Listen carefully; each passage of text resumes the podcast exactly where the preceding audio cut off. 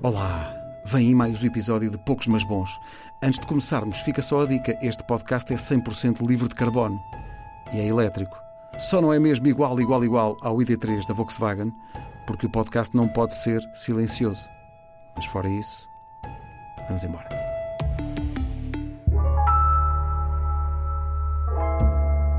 Mal nos conhecemos, inauguramos a palavra amigo, diz um conhecido poema de Alexandre O'Neill. Que segredo explica esta ligação incomparável entre duas pessoas? Como é que nasce este gostar? E se pode morrer ou ter várias vidas? A amizade é uma forma de amor, como se diz, ou será no fundo uma espécie de instinto de sobrevivência? É que uma pessoa pode até viver sem amor, mas sem amigos.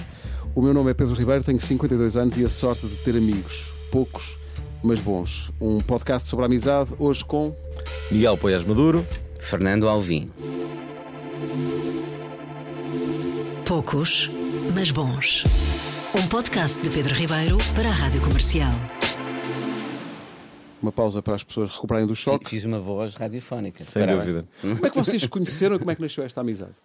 Ah, eu po- po- posso começar? Na verdade, eu entrevistei o, eh, o Miguel na Provaral, o programa que eu faço eh, na Antena 3, e ele, na altura, ainda eh, ele, ele era ministro.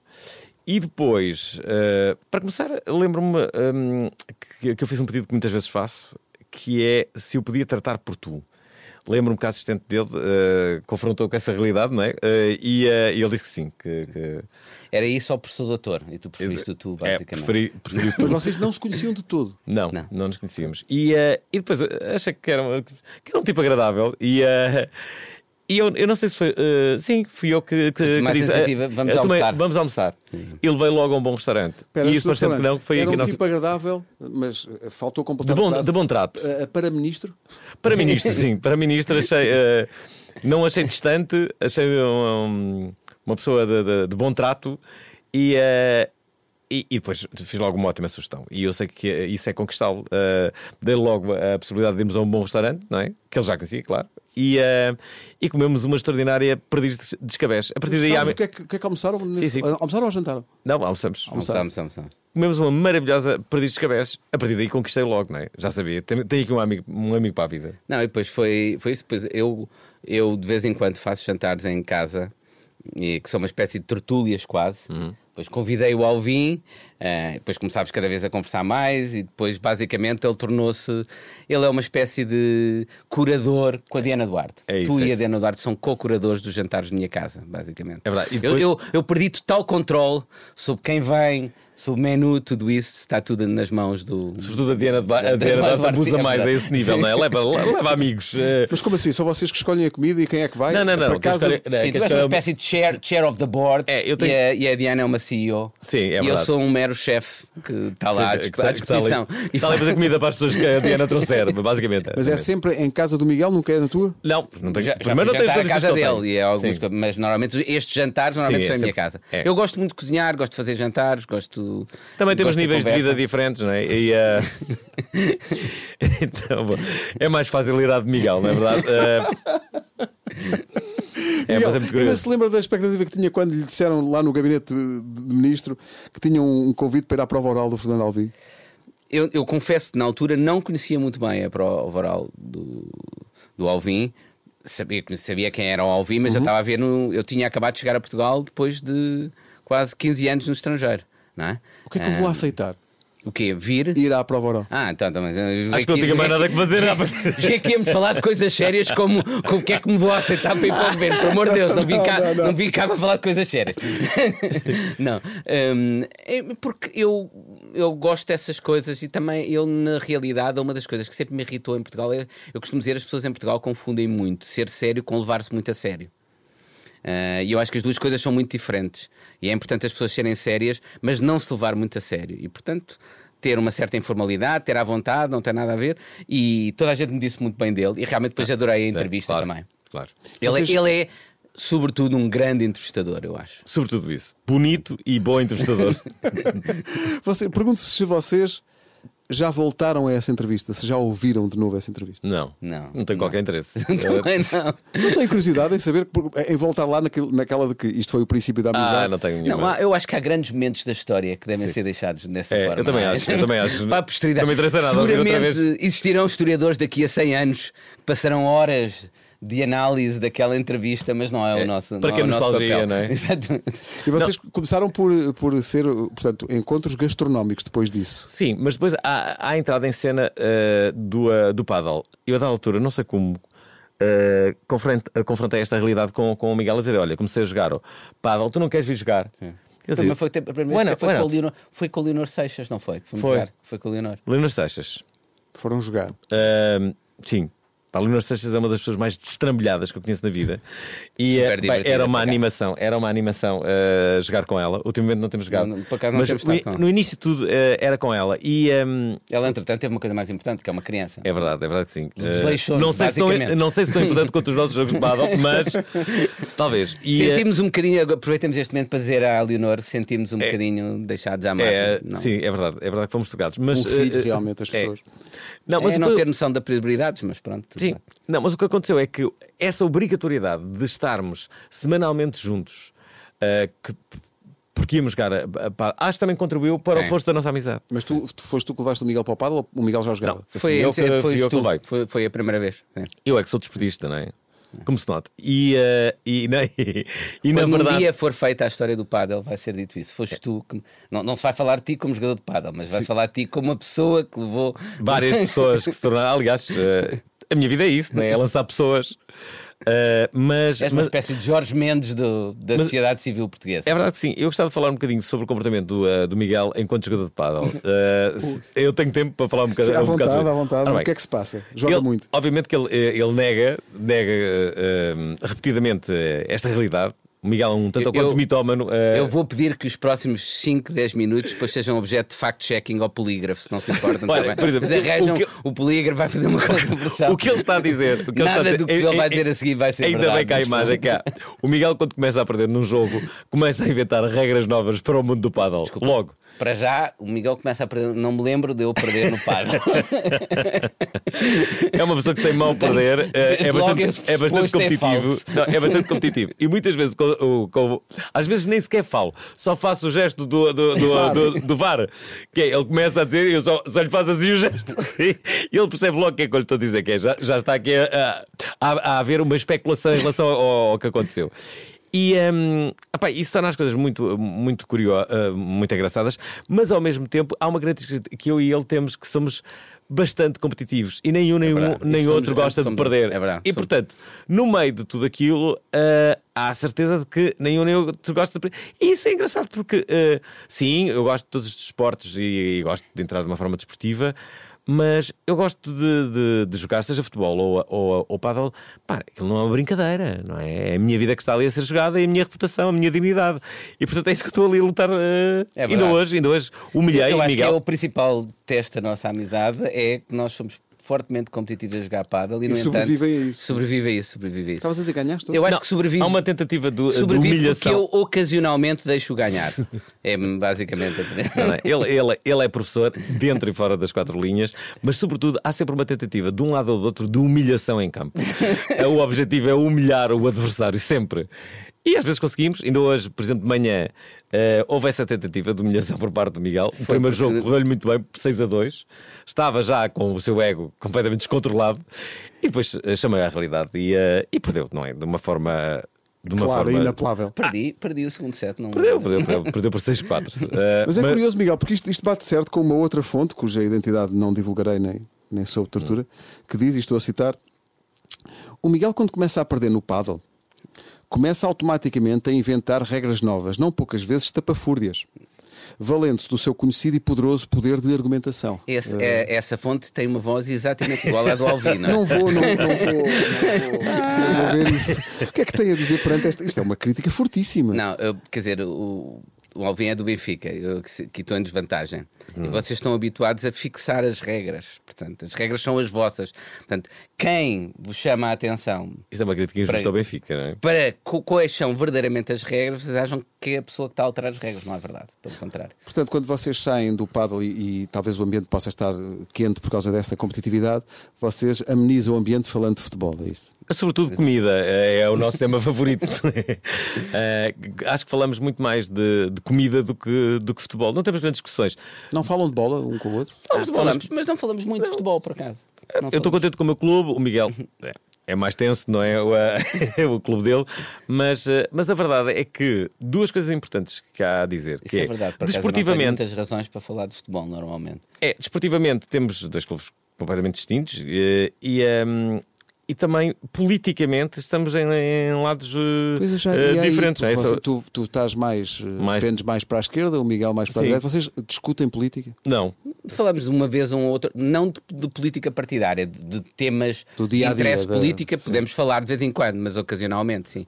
E Mas alguma não- vez se inflamou mais a discussão? Não, não, nunca, nunca. Mas, mas isso nós somos a prova ambos- aprovada, somos duas pessoas com elevação, Sim. não é? Portanto, podemos falar destas coisas. Ah, por, por exemplo, o futebol, de todas as vezes que nós eh, falamos de, de- de futebol. eh, É mais pá, nunca nos chateamos, é provocação, sempre, é sempre uma provocamos provocação. um com o eh, outro, mas eh, simpática, exatamente. É. Mas a política, sei lá, estou a ver, vocês estão em casa num desses jantares e sei lá, está a dar na televisão uma coisa qualquer de, de política. Vocês comentam. Mas cá ver, também há aqui uma coisa que é. eh, o político aqui é, é o Miguel, não sou eu, não é? E, se bem que a ideia que eu tenho é que, embora ele seja, se- seja do domínio da política, acho que tendencialmente ele gosta de ser professor, é mais, é mais, é mais do centro. Não Sim, é? Eu não, ser eu não sou. As, as pessoas é, é- é interessante porque as pessoas caracterizam muito como político porque é como eu ganhei mais visibilidade pública. Mas na realidade eu na política tive dois anos e meio da minha vida. A minha vida não é política.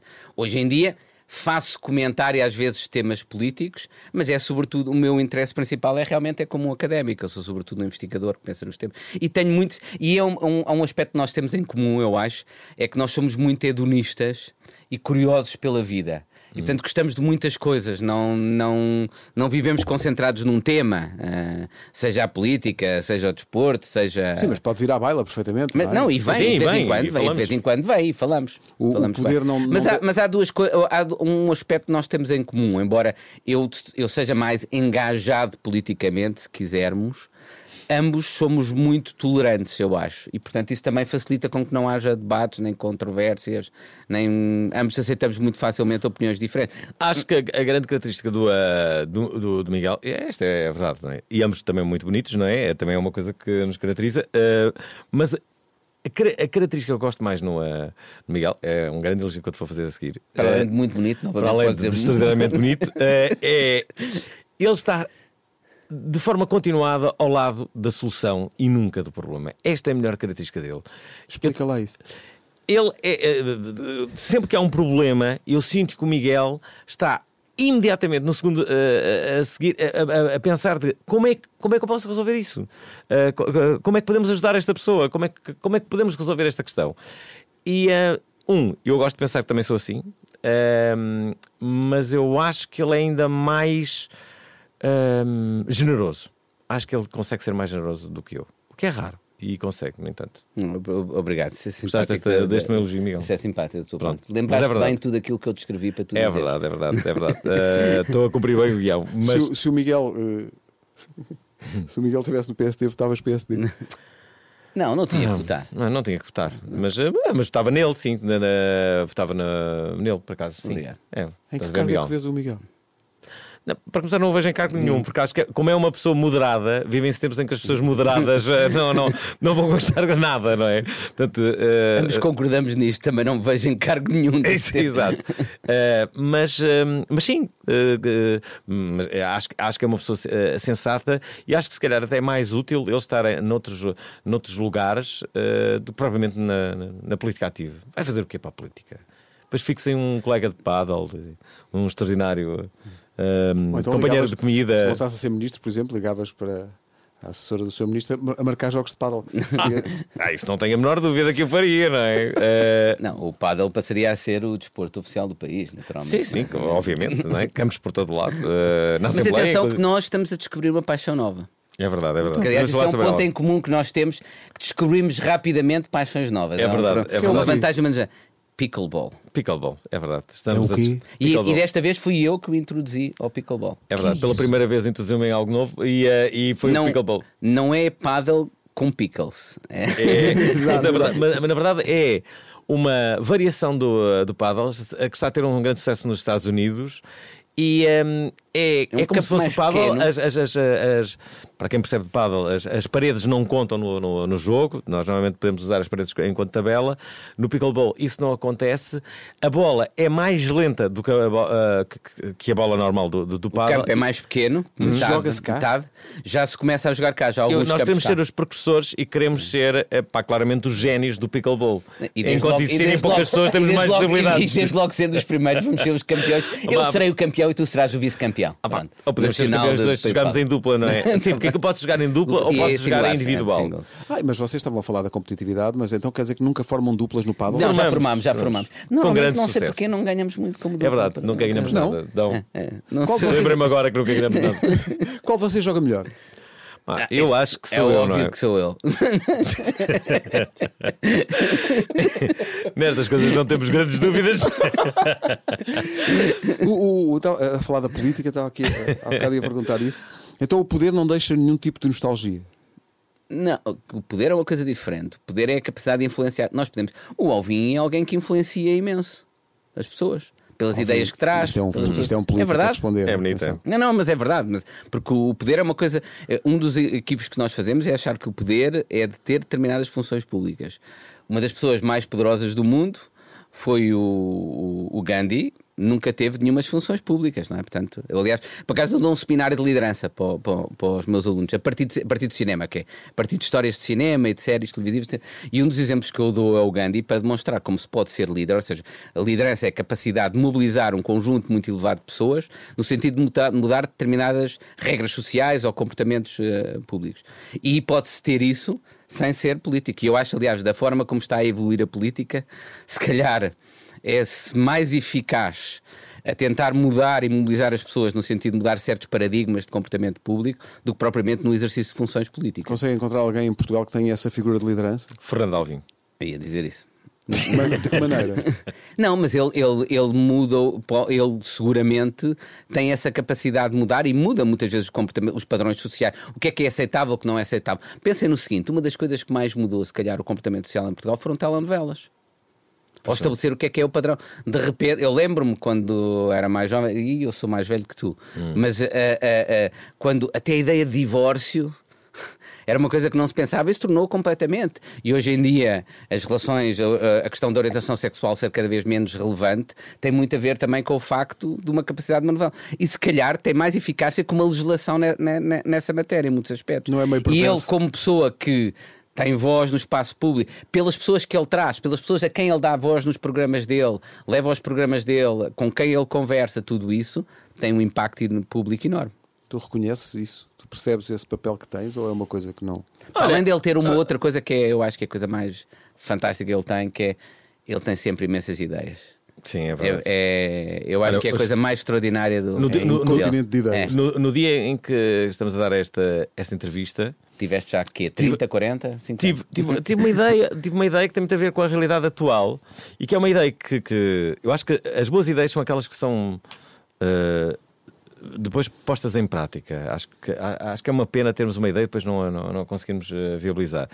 E a minha ideia, que já deve ter sido feita, eh, mas eu acho que é a altura certa para fazer uma, uma- um congresso só sobre o futuro. Só sobre o futuro. O futuro, como é que ele vai ser na política, ah, na habitação, nas cidades, ah, socialmente, ah, na cultura, só se discu- na inteligência artificial, É claro. engraçado que eu tinha um- uma sugestão dessas na Gulbenkian de criar uma cimeira sobre o futuro. Mas espera, Então é isso, vamos unir, vamos unir futuro. uns fundos vamos tentar europeus valentes, a, não é? A Gulbenkian ou uma, uma fundação a fazer. uma- Eu acho que é, é uma ideia fantástica. Pensei num nome que era Futurama. Isto já foi feito. Isto era uma série, Era não uma era? série Foi uma dos série. autores dos Que Simpsons. É, Estás a ver? Eu pensei em Futurama porque é futuro e ama, que é se calhar o amor é, é, é, é a coisa que pode. Mas o que, é que, o que é que achas que é mais urgente debater sobre o futuro? O que é que te inquieta mais? Inquieta-me perceber em que direção é que nós vamos e o que é que o futuro nos reserva e de que forma é que podemos ainda hum, melhorá-lo, não é? Porque tu não podes melhorar o, o passado. Não há nada a fazer em relação ao passado. Bom ou mau, é, aconteceu. O presente podes fazer alguma coisa, mas seguramente mas às vezes não há tempo no presente para o. Uh, mas seguramente com o futuro podes, podes uh, ainda, ainda dar ali. Uh, podes transformá-lo, podes torná-lo melhor, eu acho. E acho que há muita coisa que nós podemos ainda fazer. E um bom congresso podia ser uma, uma grande ideia. Futurama, e gosto do nome: Futurama. Neste ponto do episódio desta semana, uma pergunta. Acha que vamos a um bom ritmo? Gosta da velocidade a que vamos? Com o novo Volkswagen ID3, o Cruise Control adaptativo faz com que vá à velocidade certa face à distância do carro da frente. Em mais, o ID3 da Volkswagen tem um sistema Front Assist com paragem de emergência, reconhecimento de pedestres e de ciclistas. Pronto, travamos no podcast, mas com jeitinho, retomamos agora a marcha. Estava aqui a pensar o que é que te inquieta, porque uh, inevitavelmente começa a pensar naquilo que se passa no mundo e na maneira como a opinião é condicionada e muitas vezes formada e desformatada por uh, redes sociais, por uh, fake news, hum. por uh, mecanismos de comunicação absolutamente perversos que conduzem as pessoas. Há bocado, quando o Miguel estava a falar nas, nas figuras que não políticos que, que, que geram opinião e que eu pensei logo nessa outra parte mais perversa. É que esse é um dado novo que não existia na sociedade global até agora, que são as redes sociais, as fake news. Hum. Eu acho que nós temos uma. Por acaso, isso tem a ver com uma matéria que eu estou neste momento a investigar e a trabalhar academicamente. Como quase próximo... tudo uh, no mundo, não é? O Miguel está a investigar e a trabalhar. Está a trabalhar? Não, mas o, o, eu acho que a transformação digital está a colocar em causa hum, aspectos fundamentais da nossa organização social, económica e política, incluindo a, a nossa democracia. Porque eu costumo, eu costumo sem, sem, tornar isto uma conversa muito intelectual, eu costumo dizer a democracia assenta em três pilares fundamentais: cognitivos, epistémicos e deliberativos. Cognitivos é como é que nós conhecemos e a partir do, do como nós conhecemos, como é que formamos uma opinião, não é? Nós, para formar uma opinião sobre algo, temos um processo cognitivo so, sobre isso. Epistémico é o que é que nós aceitamos como determinamos que é verdadeiro ou falso, não é?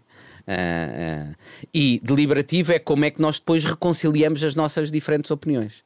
Ora, se nós pensarmos nisso, a forma como nós conhecemos está a mudar de forma uh, radicalmente através, por exemplo, das redes sociais.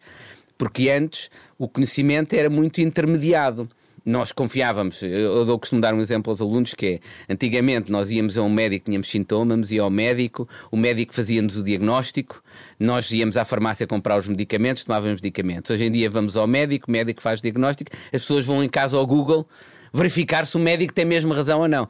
O facto de nós termos acesso a imensa informação levou as pessoas a achar que elas podem ter o mesmo conhecimento que qualquer outra pessoa sobre o tema sobre o qual tem informação. E isso é uma confusão terrível, porque. Uh, Conhecimento depende de acesso à informação com capacidade técnica, certas competências para perceber e tratar essa informação. Para descodificar essa informação. E, e, antigamente nós tínhamos referenciais de credibilidade a quem dávamos mais ou menos confiança, não é?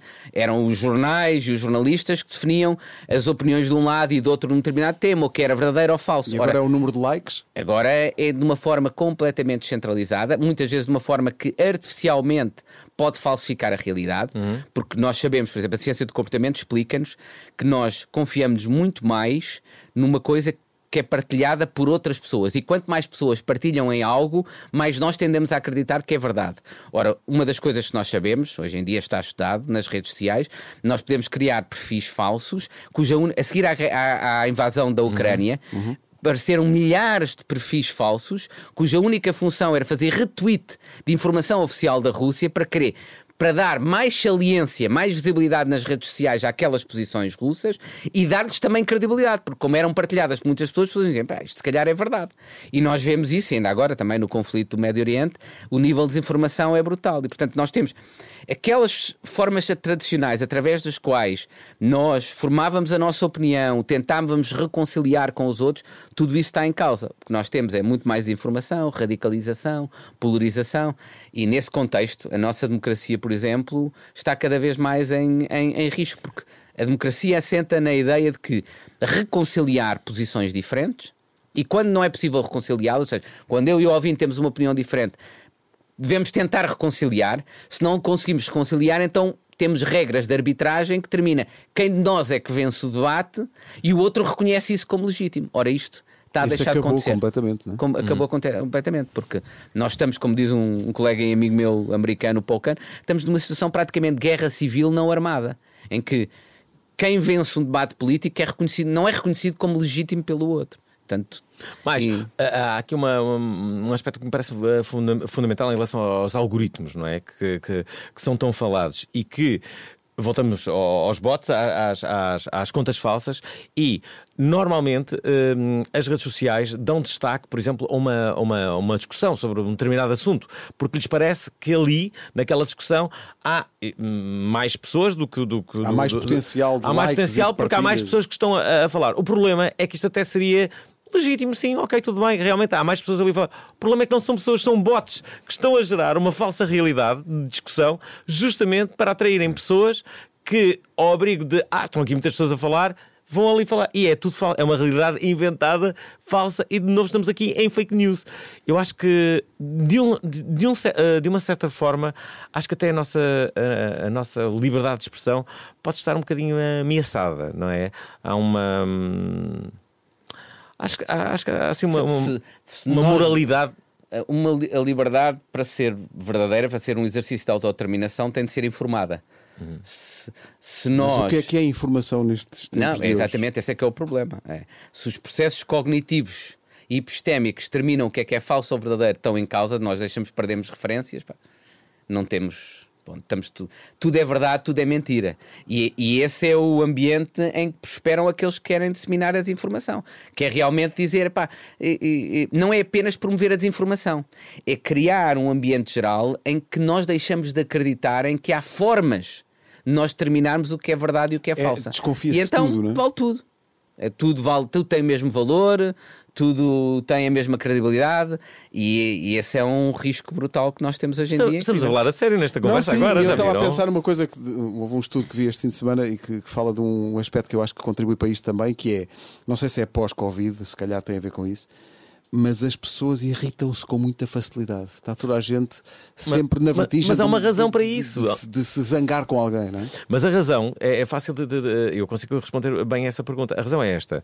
Co- com a internet, ah, ahm, as pessoas acabam por não ter contraditório. Isto é, se tu gostas de abóboras, a internet em ti começa a, dar só informações sobre E abóboras. todo o teu mundo é aquele. E, e tu só vês abóboras e pensas que o mundo são só abóboras. Que é uma realidade que eu não gostava de ter, um mundo só de abóboras. Não, ma- Mas a verdade é que tens de perceber, depois há tomates, há pepinos, que isto é, no fundo, contraditório, que há outras opiniões de, de diferentes das bo- as tuas. bolhas. Por isso é que as, as- as opiniões eh, estão tão radicalizadas, porque as pessoas pensam erradamente que toda a gente pensa como elas, e não é verdade. Mas, mas é isso, é a criação dessas bolhas, mas é outra dimensão, que é eh, os, os processos mentais que uma rede social promove e o mundo digital promove são tempos muito mais curtos, por exemplo. É, até, até a lógica do engagement dos conteúdos das redes sociais é levar o nosso cérebro a, a estar eh, relacionado com o tema durante 10, 15 segundos apenas. E portanto não estar sempre a ter, saltar não, de um não para o consegues ter profundidade. no- Não consegues ter profundidade, capacidade de. E, e o que é que isso induz? Nós a pensarmos de uma forma cada vez mais emocional e pouco, e pouco racional. Ou seja, eu costumo dizer que nós precisamos sempre de equilíbrio entre razão e, e paixão.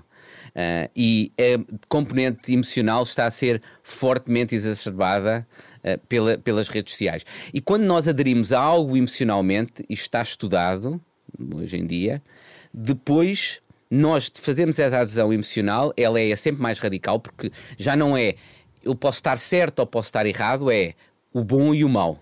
Sim. A adesão emocional é o bom e o mau. Não é? e, e o bom e e, uns mau. são todos bons e outros são todos, todos, maus. todos, todos maus. E nós não queremos, não estamos disponíveis depois para questionar isso. Porque se nós estamos do lado bom e alguém nos diz, mas há aqui um problema lógico na forma como tu estás a argumentar, as pessoas não aceitam isso. E, e isto está estudado e, é interessantíssimo. E está estudado mesmo com imagens por neurocientistas que veem a parte eh, eh, do cérebro mais deliberativa a resistir a não entrar em funcionamento e é outra muito mais intuitiva. E o que as pessoas frequentemente fazem quando vem alguém e diz: Não, mas desculpa lá, esta informação que desmente estás a dizer. Ele diz: Não. Isso não é verdade, isso é uma conspiração. Constrói uma teoria. Usam eles, a há- razão há eles sempre. para suportar a Isto posição emocional. está a dizer, é, ele- não, isso Eles- são eles. eles versus nós, é ver- um lado versus o outro. Então, e, onde, e onde é que fica? Isto é. E onde é que fica a esperança no futuro no meio disso tudo? É porque o cenário é, não, não tende a melhorar. Mas isso é um aspecto em que eu o ouvinte tem- temos Somos em otimistas, comum. É, céticos. Otimistas céticos. Eu É sou isto de ser um é- otimista cético. Pensar Sou um sempre, otimista cético. eu quando estudo um problema como academicamente ele dizia isso há bocado e ele também é muito essa visão da, da- ele não é um académico muito, muito essa visão É, do Miguel, mundo então, é, é há um problema como é que nós o vamos tentar resolver Exato. Portanto, não é apenas entrar, que é uma coisa pouco portuguesa, porque a maior parte dos portugueses são, eu costumo dizer, muitos portugueses são pessimistas, depois de pessimismo tornam-se céticos existenciais e depois terminam na fase última de ser português, que é ser cínico. Que é o último estado E- do mas não- pessimismo existencial, é o cinismo. Mas não estamos já aí. Uh, eu espero que não. Lá está, porque nós, te- eh, nós temos, há um filósofo que diz, temos de ser pessimistas na avaliação da realidade e otimistas no que determina o nosso comportamento e a nossa ação. Portanto, o facto de eu poder fazer uma avaliação da realidade que é complicada, desafios, pá, não me deve, porque isso é, lá está, é transformar o tal pessimismo depois num cinismo, que é, ah, isto aqui, é, faz que é uma coisa muito portuguesa, já para a maior parte dos grandes intelectuais portugueses, mesmo alguns que eu gosto imenso, essa de Queiroz, Vasco Polido Valente, eu costumo perguntar. São pessoas pá, mortas. Exatamente. Hum, ok. Hum, Mas, mas não, há, é por não há- isso. não há contraditório. Não, mas não é, mas não é por isso. Não, não, mas o que é extraordinário, se nós pensarmos, eles eram muito negativos, sempre, já reparaste isso? O Vasco, ele era, o Vasco Polido Valente era brilhante, mas o que é que ele disse era bem positivo? mais negativo que o Essa de o que é que ele contribuiu de positivo? Era sempre destrutivo. Pois é, pois é. E, e o Eu- Essa de Queiroz diga, também tinha só muito contar uma disso. história. Vasco Polido Valente podia ser bastante destrutivo. Uh, havia um programa aqui há muitos anos. Se ele tivesse vivo, amanhã ia ter um artigo que estava arrasado no. Não, no- é que se chamava. Este, este programa chamava-se Desmancha Prazeres. Era um debate semanal mo- moderado pelo Rui Pego, uh, que tinha, olha o painel, Nuno Rogério, Paulo Portas e Vasco Polido Valente. Bem. E, O nome e- era ótimo. E um dia o, o Rui diz-me: pá, estou doente, vais tu, miúdo, vais tu moderar aquilo. Pá, e eu, eu tinha 20 e poucos anos. Ah, e agora, quando o Miguel disse que o, Vasco podia ser muito destrutivo, eu cheguei ali ao estúdio onde hoje fazemos emissão. Eles já estavam lá sentados e já tinham sido prevenidos que hoje ia ao puto fazer o. E abri a porta e o Vasco Polivalente olhou para mim e teve as, eh, as, as palavras imortais: Estamos fodidos. bastante, bastante destrutivo, de facto. E isso eu já estava com nervos, imagino, depois disso. A catástrofe que não foi. Felizmente não há gravação disso. Uh, Alvin, nós temos falado muito, eu e tu, sobre, sobre isso, trocamos mensagens de vez em quando sobre isso, e eu estava a ouvir o Miguel e a pensar: bom, não há grande esperança para a rádio, não é? Não, eu acho que hum, a esperança da rádio é, é saber adaptar-se justamente às novas A realidades. rádio sempre foi ágil a adaptar-se, mas agora Sim, inteligência artificial, algoritmos. Não, eu acho que o programa de hoje vai mudar o paradigma e, Ah, portanto, não vai, tenho a menor dúvida. vai, não é? Programa- vai ser a salvação da rádio. Sim, vai ser partilhado por milhares e milhares de pessoas. Eh, mas, mas a verdade é que eu acho que a rádio tem que, eh, tem que justamente perceber que, que novas realidades é que, é, é que a abraçam. A inteligência artificial é uma delas que pode, sim, pode eh, vir a substituir a- a algumas pessoas, não é?